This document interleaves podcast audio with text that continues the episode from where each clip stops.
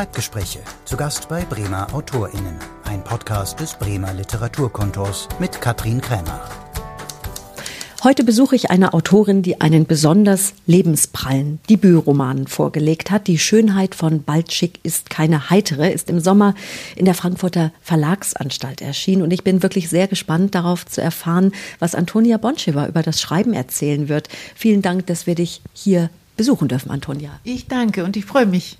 Wir sind jetzt in eurem Wohnraum und ich hatte natürlich sehr gehofft, dass ich dich an deinem Arbeitsplatz in deiner Schreibstube besuchen kann. Und du hast mir eben schon angedeutet, das gibt es eigentlich gar nicht so exklusiv, sondern mich findet man schreibend überall in der ganzen Wohnung. So ist das. Am seltensten eigentlich in meinem Zimmer, wo es einen Schreibtisch gibt. Äh, der ist theoretisch da und manchmal sitze ich auch an diesem Schreibtisch, aber nicht um an meinem Roman zu schreiben, nicht um literarisch zu schreiben.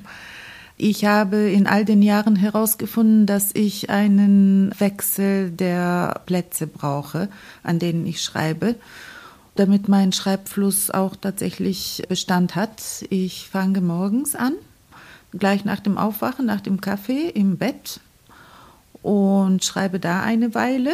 Wichtig ist dass davor nicht sehr viel passiert ist, dass ich keine Nachrichten gehört habe oder keine Beziehungen aufgenommen habe, sondern gleich nach dem Aufwachen, nach dem Kaffee tatsächlich losschreibe. Das sind absolut goldene Minuten. Und dann muss ich nach einer Weile dann eine Pause machen und woanders hingehen. Und dieses woanders ist je nach Jahreszeit auch ein anderer Ort. Also ich gehe manchmal, wenn es möglich ist, auf die Terrasse. Da schreibe ich auch im Halbliegen. Also ich kann am PC eigentlich gar nicht schreiben. Ich brauche einen Laptop, um eben diesen Wechsel machen zu können. Und schreibe da auch so ungefähr eine Stunde. Und dann muss ich wieder wechseln und gehe in den Garten. Dann sitze ich ein bisschen. Also im Garten kann ich schlecht liegen. Da sitze ich an einem Tisch, aber nicht zu lange. Und dann gehe ich vielleicht hier ins Wohnzimmer, dann sitze ich auch einen Moment. Der Moment dauert hm, dreiviertel Stunde. Und dann ist der Vormittag auch schon um. Ich habe jetzt mitgezählt, das sind vielleicht so vier, fünf Stunden, die du so am Stück schreibst. Wie geht es dir hinterher? Bist du dann erschöpft oder bist du erfüllt? Meistens schon erschöpft, auch wenn es ganz, ganz gut läuft. Und mit ganz gut läuft meine ich nicht so mühsam. Also wenn sich etwas angesammelt hat und das, was sich angesammelt hat, fließt und ich kann es auch fließen lassen, das ist ja nicht immer so. Manchmal kann ich die innere Kritikerin von diesem Schreibfluss äh, nicht trennen an manchen Tagen und das ist nicht so produktiv. Und wenn ich diesen Wechsel der Orte, wo ich schreibe, mache, dann hält die Kritikerin den Mund und dann kann ich schreiben.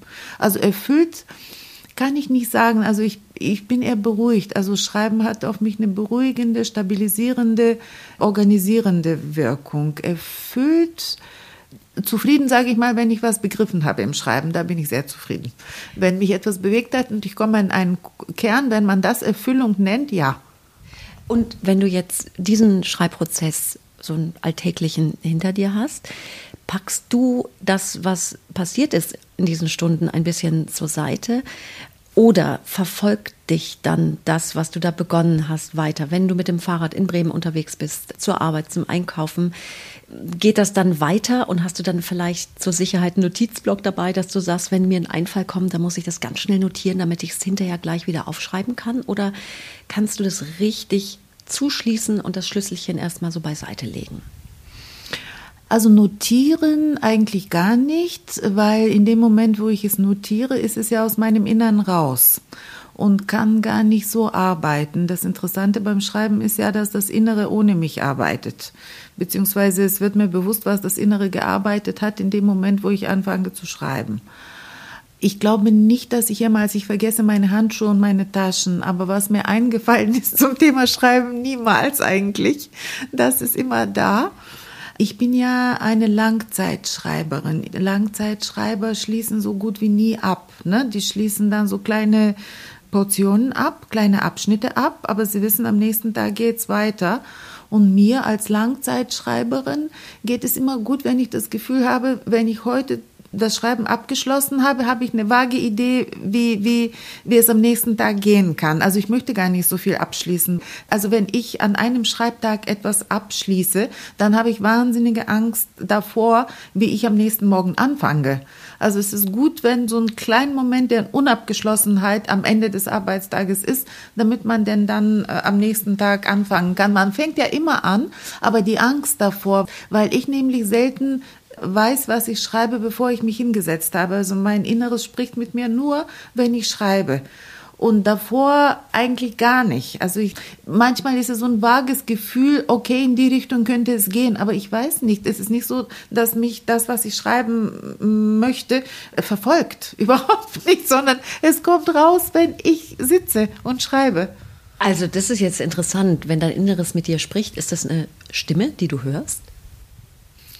Jein, ich äh, schalte, also ich weiß, dass es absurd klingt, aber ich schalte beim Schreiben eigentlich mein Gehirn ab. Ich schreibe nicht mit meinem Kopf. Ich schreibe die allererste Fassung, die auch ganz wichtig ist, weil sie ja die Kernsubstanz ist. Die wird natürlich sehr, sehr, sehr viel überarbeitet, aber dieser allererste Wurf, wo die Einfälle sind, wo die Entscheidung ist, wohin eine Geschichte fließt, sie wird nicht mit dem Kopf geschrieben. Also da schreibt mein Inneres. Und mein Inneres ist ja ein Sammelsurium aus Erfahrungen, Dinge, die ich gehört habe, Menschen, die ich getroffen habe und die einen Eindruck auf mich hinterlassen habe. Und das alles mischt sich in meinem Inneren und kommt in dieser Situation des Schreibens raus, aber nie vorher. Also ich habe im normalen Zustand, im Nicht-Schreibzustand, habe ich keinen Zugang zu, zu meinem Inneren in der Art, wie es beim Schreiben passiert. Das klingt aber auch eigentlich so danach, als wenn du Versatzstücke schreibst, also mal hier, mal da? Oder ist es ein großer Fluss, an dem du immer wieder ansetzt? Also schreibst du chronologisch hintereinander weg oder hm, sagst du manchmal, springe ich in irgendeine Begebenheit, das ist ein Kapitel, was vielleicht erst sehr viel später kommt? Ich schreibe immer intuitiv. Also ich denke beim Schreiben nicht, sondern ich, es fließt aus mir raus, wenn ich Glück habe, so ist das. Und dann aber äh, schalte ich mein Gehirn ein. ich möchte ja mit dem Schreiben kommunizieren. Ich möchte ja nicht für mich schreiben, sondern ich möchte, dass andere Menschen das verstehen, was ich schreibe. Und deshalb fange ich an, danach über die Handlung nachzudenken, also ob das so schlüssig ist ob äh, diese Figur, so wie sie aus meinem Innern entsprungen ist, ob die denn tatsächlich sich so vermittelt, ob etwas übertrieben ist, ob das wirklich so stimmig ist. Das Innere lügt nie. Es geht eher um, um Dosierung und tatsächlich um Platzierung. Es gibt ja Autoren, die plotten, die entwickeln die Geschichte, bevor sie die Substanz schreiben. Das ist nicht mein Schreiben. Viele Schriftsteller sagen ja, dass ihnen das Schreiben passiert, also dass mhm. sie die Geschichte irgendwo hinträgt, was sie gar nicht erwartet haben, mhm. dass die Figuren sich anfangen, eigenständig zu entwickeln. Ist es bei dir dann auch so? Ja, ja. Und das ist ja auch das Spannende. Und wenn es denn so passiert, wenn eine Figur sich niemals von deiner vagen Vorstellung von der Figur, wenn sie sich, also ich sage jetzt, ich denke gar nicht, das ist natürlich auch so ein bisschen überzeichnet.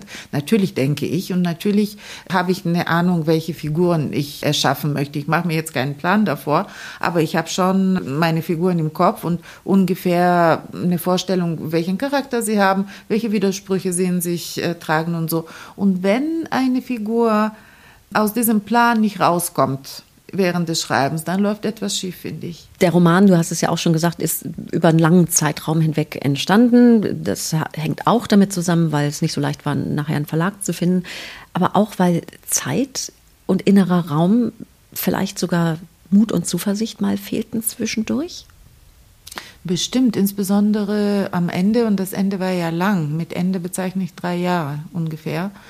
Ich konnte nicht mehr. Ich war sehr erschöpft und ich, ich habe eine Pause gebraucht, glaube ich, und das habe ich so nicht verstanden. Also das sind so Dinge, die ich gelernt habe beim Schreiben, dass wenn einem nichts einfällt, dass das kein Ende bedeutet, sondern es bedeutet einfach eine Phase und diese Phase muss, muss durchlebt werden und das Schreiben kommt wieder. Solche Phasen gab es zum Beispiel, die habe ich total übersteigert und die, da, da hatte ich richtig Angst, irgendwie daran zu gehen, weil ich das Gefühl hatte, ich kann es nicht mehr. Oder ich hatte die naive Vorstellung irgendwie, wenn ich Zeit habe, dann kann ich diese Zeit mit Schreiben füllen. Eigentlich ist mein Problem, dass ich keine Zeit habe. Und dann kamen Phasen, wo ich tatsächlich einen Monat zum Beispiel am Stück hatte. Und nach zwölf Tagen konnte ich nicht mehr schreiben. Also es fiel mir nichts ein oder es war einfach schrecklich. Und dann habe ich im Nachhinein begriffen, ja, ich war, wie soll ich sagen, überfischt. Ich, ich habe eine Phase gebraucht, wo etwas rein musste und damit etwas auch wieder rauskommt. Nicht, dass jetzt, wenn etwas rein muss, sofort als Literatur rauskommt, aber ich brauchte eine Reise oder ich brauchte Menschen oder ich brauchte irgendetwas, was ganz anders ist als Schreiben, damit ich wieder äh, beweglicher werde innerlich. Und solche Phasen der Verzweiflung, die zu einer längeren Pause geführt haben, zum Beispiel, die waren überflüssig. Aber das war äh, das, was ich an Lehrgeld bezahlen musste. Ähm, vielleicht kurz zur Erklärung, auch mangelnde Zeit, weil du einen Brotberuf hast. Du arbeitest ja beim Paritätischen Wohlfahrtsverband, äh, bist da tätig. Das heißt, auch das bedeutet ja, du musst dir Schreibraum suchen und Zeit, was dann nicht so leicht ist. Wie du das jetzt erklärt hast, mit den Pausen, mit dem Hadern zwischendurch, wie schwer oder wie leicht war es denn dann immer wieder in die Melodie des Buches zu finden, deine Sprache wiederzufinden. Ging das dann nahtlos oder war gerade das das Problem, an dem es dann immer hakte? Die Melodie kommt ja aus meinem Innern, aus meinen Erlebnissen, aus meinem Lebensrhythmus. Also diese Melodie, die Melodie meines Schreibens empfinde ich als etwas Organisches, irgendwie wie meine Haare oder wie meine Augenfarbe irgendwie so ist die Melodie meines Schreibens. Und ich fand, die Kunst dabei war, sie zu behalten. Und die war bedroht in dem Moment, wo ich zu viel gedacht habe, wo ich dann nach meinem ersten Entwurf und nach dem ersten Zeigen meiner Texte dann erfahren habe, okay, die Mitte hängt irgendwie, ich muss da Spannung einbauen, dann fing ich an zu denken. Ich habe dann meine Texte umorganisiert, aber auch andere dazu geschrieben. Und die ich dazu geschrieben habe, die kamen nicht aus dem Bauch. Die sind dann von diesem tollen Verlag übrigens auch entfernt worden. Genau die, wo ich zu viel gedacht habe. Und wenn man anfängt dann halt zu denken, in meinem Fall ist es so, verliert sich der Lebensrhythmus, also der, der Schreibrhythmus. Also Schreibrhythmus und Lebensrhythmus sind für mich sehr, sehr ähnlich. Und die, die große Kunst ist, diese Natürlichkeit erstmal zu finden das Ureigene, die eigene literarische Stimme und dann immer wieder dafür zu sorgen, dass sie da ist, zu, sich zu fragen, was braucht denn diese literarische Stimme, was ist nötig und was bei mir auch eine große, große Rolle spielt, ich darf den Bogen nicht überspannen. Ich darf nicht zu sehr wollen, äh, dass ich gut schreibe. Also das ist auch tödlich, sondern ich kann nur demütig mich hinsetzen und gucken, was kommt und dafür sorgen, dass ich dann halt schlafe, dass ich abends nicht zu viel trinke, dass ich auch in Phasen, wo sehr viel entsteht, auch nicht zu viel Beziehungsarbeit anderer Art habe. Das hindert übrigens auch sehr. Also das beschäftigt einen mit anderen Dingen. Und dann kann ich mich hinsetzen und hoffen, dass dieser Fluss kommt. Und ihn auch nicht überstrapazieren, also nicht zu sehr wollen. Das ist ganz gefährlich. Die Schönheit von Baltschik ist keine heitere, finde ich wirklich so ein richtiges inhaltliches Schwergewicht und trotzdem leicht. Es ist abgrundtief melancholisch und trotzdem ungeheuer humorvoll. War das Schreiben eigentlich auch ein emotionaler Balanceakt deswegen?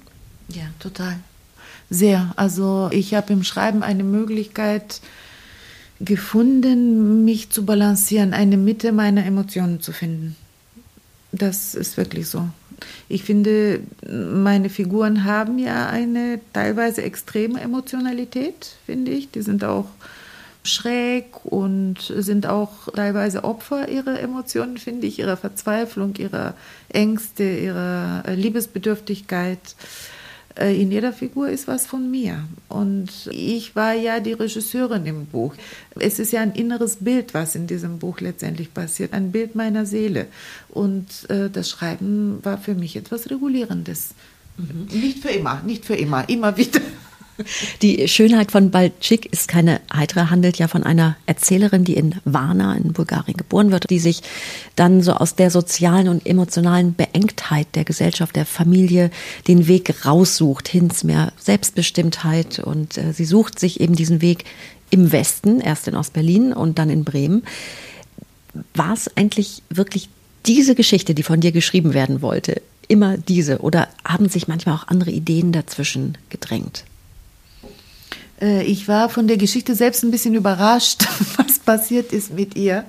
Ich hatte eine grobe Idee irgendwie, wie die Geschichte geben, gehen sollte, als ich anfing zu schreiben. Ich hatte aber eine ganz genaue Vorstellung, dass was am Anfang deiner Frage irgendwie das vorkam, äh, diese Mischung aus Melancholie und Leichtigkeit. Genau so ein Buch wollte ich schreiben, weil diese Mischung aus Melancholie und Humor eigentlich ein bulgarisches Lebensgefühl ist. Und dieses Lebensgefühl war mir hier in Deutschland eine Zeit lang abhanden gekommen, weil ich dieses Bulgarische auch ablegen wollte, bestimmte Dinge, die, die ich zu diesem Bulgarischen zähle, beispielsweise den Traditionalismus, den du ja erwähnt hast. Es ist ja irgendwo ein Buch über Emanzipation, nicht jetzt so politisch, aber menschlich gesehen. Diese Protagonistin, sie möchte sich ja als Frau emanzipieren. Dabei verliert sie aber auch etwas. Ne? Dieser Traditionalismus, der ist ja nicht nur schlimm, sondern er bindet, er erdet und halt dieses Lebensgefühl. Und das ist die Verbindung zwischen dieser Protagonistin und mir. Ich habe viel äh, Bulgarisches abgelegt hier in Deutschland und habe irgendwann gemerkt, dass ich etwas Gutes verloren habe, nämlich äh, diese Lebenshaltung, diese, diese äh, Fähigkeit, auf der einen Seite Trauriges zuzulassen und auf der anderen Seite das Leben nicht so schwer zu nehmen. Äh, so eine gewisse Leichtigkeit, die eigentlich die Bulgaren so hinkriegen, dass die die Widersprüchlichkeit der Dinge sehen. Also sie positionieren sich so nicht, sondern sie, sie distanzieren sich von den Dingen und die sehen sie in ihrer Widersprüchlichkeit und bringen sie, wie soll ich sagen, in Beziehung. Und das ist etwas unheimlich Wertvolles, weil das äh, sehr vertrackte Situationen leichter macht. Das ist nicht Leichtsinnigkeit, das ist auch nicht Oberflächlichkeit, sondern wohlwissend von der Tiefe bewusst so ein bisschen leichter an das Leben rangehen. Und das hatte ich, wie gesagt, in Deutschland verloren und das wollte ich mir im Schreiben, im Schreiben wollte ich das zeigen. Ich wollte diese, dieses, diese bulgarische Seite von mir wollte ich zum Ausdruck bringen. Also der Roman ist sehr autobiografisch geprägt. Das heißt, die Lebensstationen Bulgarien, Ostberlin, Bremen und immer wieder Bulgarien, die sind ja auch deine. Wenn man mal von der Suche eben der Heldin nach sich selbst absieht, dann bekommt man ja als Leser wirklich eine Menge bulgarischer Mentalität mit. Ebenso auch deutscher Mentalität aus Sicht einer gebürtigen Bulgaren. Also diese Eigenschaften, die werden da immer sehr schön beschrieben, sehr witzig, sehr szenisch, sehr bildlich, äh, sehr lebendig. Und klar ist ja auch die Erzählerin betrachtet ja alles so ein bisschen von außen, fühlt sich deswegen ja auch nicht so richtig zugehörig, kann es genau deswegen auch alles so schön analysieren manchmal und das macht ja auch so eine, so eine Grundspannung aus. Also Distanz und Nähe. Das ist, glaube ich, so ein Faden, der sich auch so durch das ganze Buch zieht. Ist dir das während des Schreibens aufgegangen und hast du das dann immer weiter bedient und versucht aufrechtzuerhalten? Also hat sich das immer weiter rauskristallisiert? Ich konnte gar nicht anders. Das war eine der wenigen Sachen, die ich im Vorfeld so klar wollte vor dem Schreiben, nämlich wenn Menschen dieses Buch lesen, dass sie das mit einem weinenden und einem lachenden Augen lesen. Das wollte ich. Ich wollte in dieser Art kommunizieren, weil wenn man genau nachdenkt und sich hinein hört, so ist das Leben. Das Leben ist nie nur zum Motzen oder nie nur zum Lachen, sondern das Leben ist immer traurig und eben halt absurd und komisch und, und witzig und auch sehr schön. Und das alles gleichzeitig. Und das alles gleichzeitig. Und das ist wirklich auch schwer zu leben und zu erfassen emotional. Und das wollte ich tatsächlich. Ja, das transportiert sich unglaublich. Und das andere, was auch so beeindruckend ist, ist, wie du Atmosphäre schreibst und zwar mit allen fünf Sinnen. Also man riecht, man schmeckt, man fühlt, man hört, man sieht alles, was da so passiert und wo sich die Erzählerin aufhält. Wie hast du denn solche Erinnerungen herauf beschwören können. Also vieles hast du ja aus deiner bulgarischen Kindheit und Jugend mitgebracht, aber du musstest dich ja auch wieder reinfühlen und das irgendwie wieder lebendig werden lassen. War das so eine so ein bisschen so eine dreidimensionale Erfahrung während des Schreibens? Das ist auch tatsächlich, also das habe ich zum Beispiel nicht beschlossen, dass ich äh, mir gesagt habe, ich schreibe jetzt sinnlich. Ich wusste überhaupt, als ich anfing, sehr wenig übers Schreiben. Ich hatte ein Gefühl dazu. Ich hatte viel äh, gelesen, aber ich habe wenig Theoretisches gelesen. Ich äh, habe so ein bäuchiges Gefühl zu guten Büchern, aber hat mir nicht so viele Gedanken gemacht, was gute Bücher eigentlich ausmacht. Ich hatte so ein sicheres Gefühl, das ist gut und das ist nicht gut, aber ich wusste nicht, wieso das, was gut ist, gut ist und das andere nicht. Und diese Sinnlichkeit, die du so richtig, es freut mich auch, die hast du auch gespürt und erfasst, die ist durch das Schreiben lebendig geworden, weil das ist eine zweite Seite, die ich glaube ich verloren habe, Zuerst durch meine Migration in die DDR und dann hier nach Norddeutschland. Ich habe die Sinnlichkeit als Teil meines Lebens verloren. Bulgarien war sehr traditionalistisch und hatte ganz, ganz viele traurige und äh, ungeregelte Sachen, die sehr viel Stress gemacht haben und Angst und, und letztendlich äh, das Leben ungenießbar. Aber das Leben in Bulgarien war, so wie ich es geführt habe, war sehr sinnlich. Du bist ja auch wirklich am Schwarzen Meer aufgewachsen. Das heißt, da war auch viel Meer, viel Sonne, viel Geruch, viel gutes Essen, schätze ich. Richtig, richtig. Ich bin in Varna geboren und zur Schule gegangen, aber meine Eltern haben in Balchik gelebt. Also Balchik ist ja auch der Ort der Handlung. Und da kann man gar nicht, nicht sinnlich sein. Es ist ein kleiner Ort, es ist im Sommer heiß, man spürt diese Sonne auf der Haut, man isst diese Tomaten, die nun wirklich eine geschmackliche Explosion sind. Man isst diesen Schafskäse. Ich weiß auch, dass äh, manche Menschen nicht so eine gute kulinarische Erfahrung in Bulgarien machen, wenn sie nicht wissen, wohin sie essen gehen müssen.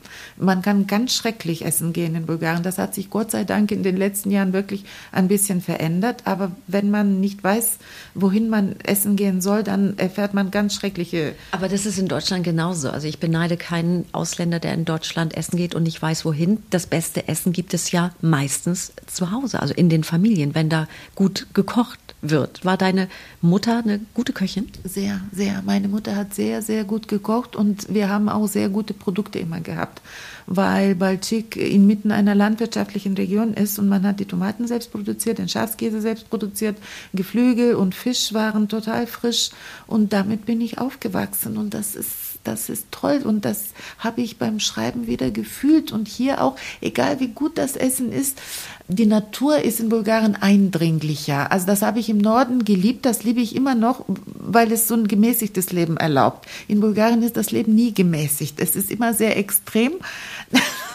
Das ist manchmal schwer erträglich, aber eben halt diese Sinnlichkeit, die du im Buch spürst, die ist da und die habe ich mir im Schreiben erarbeitet und ich habe sie nicht eingeladen, die kam. Also die, die, das ist ja das Tolle beim Schreiben, dass man eben an solche Erfahrungen kommt, die man verloren geglaubt hat. Aber wir verlieren nichts eigentlich. Wir haben alles in uns als Erfahrung. Die Frage ist, in welcher Lebenslage komme ich in Kontakt dazu? Und äh, mein Weg ist eben halt Schreiben. Und da ist echt irgendwie, ich komme außerhalb dieses Prozesses nicht an diese Erfahrungen. Du hast dich ja eben auch schon als Leserin beschrieben. Wie war das denn in der Kindheit? Äh, du kommst aus einem Arzthaushalt, das ist im Buch ja genauso, da sind die Eltern auch Ärzte. Gab es Kinderbücher, die dich geprägt haben? Wurde viel gelesen, vorgelesen? Ja, also es gab ja im Kommunismus nicht so viele andere Unterhaltungsmöglichkeiten. Also es gab ganz, ganz schreckliches Fernsehen und äh, es gab aber Bücher. Und bei den Büchern war es ja äh, so eine Sache, also neue Bücher konnten keine guten entstehen weil es ja diese Zensur gab, die sehr, sehr streng war. Und äh, es war nicht möglich, irgendwie psychologisch auch zu arbeiten, weil die immer verlangt haben, irgendwie, dass da ein positiver Ausweg in Richtung Partei, irgendwie Parteizugehörigkeit eingebaut wird aber alte Sachen wurden veröffentlicht, Klassiker, die russischen Klassiker zum Beispiel oder westeuropäische Klassiker, die dann halt äh, linksorientiert waren, die, die gab es auch und die hatten wir alle zu Hause. Und ich habe in der siebten Klasse Dori Hugo gelesen zum Beispiel oder Emile Solar und, und klar habe ich anderes Verständnis damals gehabt, aber ich habe es gemacht. Und Kinderbücher, wir hatten so klassische Romane. In Bulgarien wurden sehr viele Märchen vorgelesen. Meine Urgroßmutter hat mir sehr viele Märchen äh, vorgelesen von Hans Christian Andersen, die Grimm-Märchen, die ich übrigens nie grausam empfunden habe. Ich habe äh, sie meinen Kindern dann als Erwachsene, als Mutter lesen wollen und ich fand die gruselig in meinem Erwachsenenempfinden. Aber als Kind habe ich sie nie so empfunden. Ich weiß nicht, wahrscheinlich, weil meine Großmutter sie mit einem Gefühl gelesen hat, was mir diese Gruseligkeit wohl äh, irgendwie, sie hat mich geschützt. Wie heißt der Froschkönig auf Bulgarisch? Die wurden nicht so direkt übersetzt. Der Froschkönig ist, die bulgarische Übersetzung ist Prinze Djaba. Dornröschen war die schlafende Schöne, Spiastata Krasavica. Rumpelstilzchen zum Beispiel, Giugetto Coetus Pukvashotjat, also der Zwerg, der vor Wut platzte. Du bist ja dann aber auch zur deutschen Sprache gekommen. Wie war denn das? Du hast ja sogar die deutschen Klassiker dann auch gelesen. Auf Deutsch, auch schon in, in Bulgarien? Ja, ich war in einem deutschsprachigen Gymnasium. Die waren auch sehr populär in Bulgarien, weil die dafür bekannt waren, dass sie eine sehr gute Bildung, äh, Allgemeinbildung gaben. Und ich wollte eigentlich ein englischsprachiges Gymnasium besuchen. Meine Eltern haben aber gesagt, nee, lieber Deutsch, weil Deutsch kannst du ja, vielleicht hast du die Chance zu sprechen. Es gab ja die DDR und es gab kaum ein englischsprachiges Land, wo wir hinfahren durften. Und dann habe ich mich beworben, nicht mit Deutsch, sondern mit Bulgarisch und Mathematik und bin reingekommen in so einer Schule, äh, nicht wissend, was das bedeutet.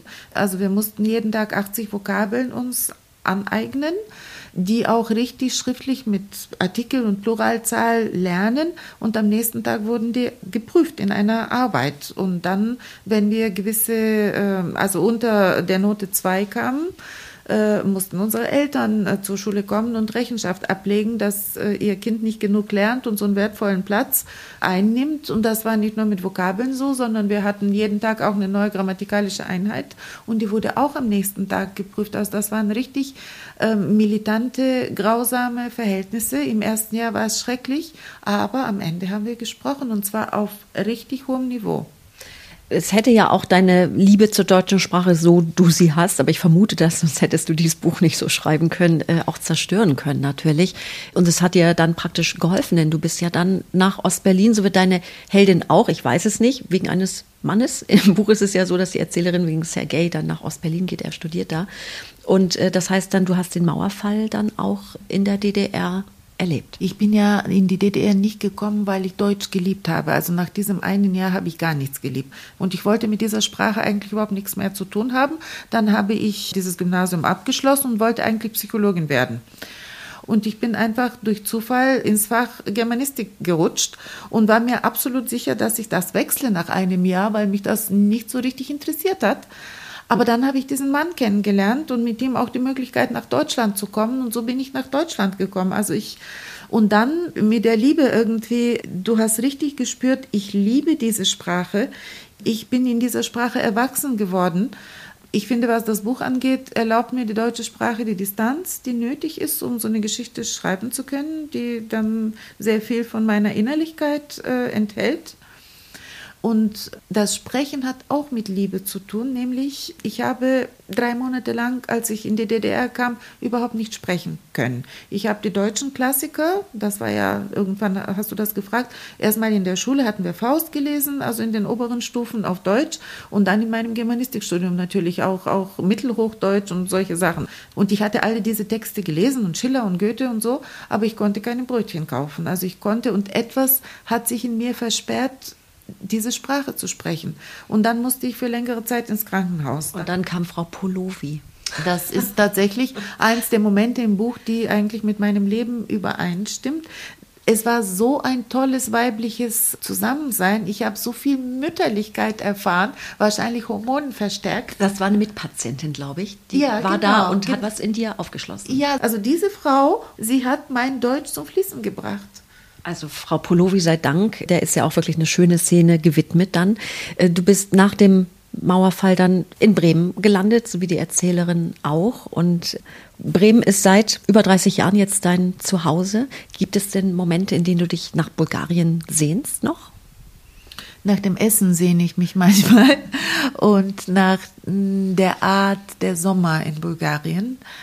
Und dann in Momenten, wo ich etwas Wichtiges entscheiden muss, irgendwie, wo mir mein Inneres sagt, das ist ein Meilenstein und von dieser Entscheidung hängt ganz viel ab.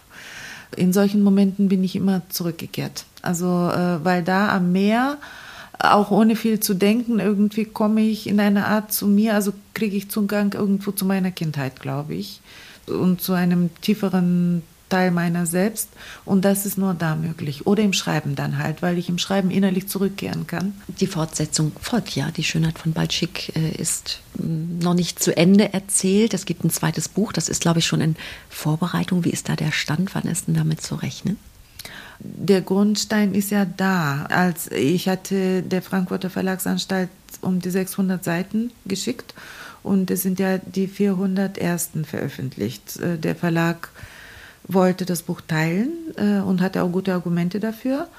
Und dann haben wir das so gemacht und jetzt aus dem zweiten Teil muss ich etwas machen, möchte ich auch etwas machen. Das kann aber alleine so nichts existieren. Also das war sehr gekoppelt an dem ersten Teil. Ich muss mir einen anderen Rahmen überlegen und ich will mich jetzt nächstes Jahr dran setzen.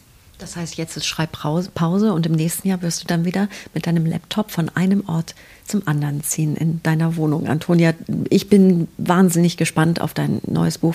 Das waren die Schreibgespräche mit Antonia Bonschewa. Der Roman Die Schönheit von Balschik ist keine heitere, ist in der Frankfurter Verlagsanstalt erschienen. Antonia, vielen Dank für deine Gastfreundschaft. Ich danke dir. Schreibgespräche. Zu Gast bei Bremer AutorInnen. Ein Podcast des Bremer Literaturkontors. Mehr Folgen gibt es auf literaturkontor-bremen.de.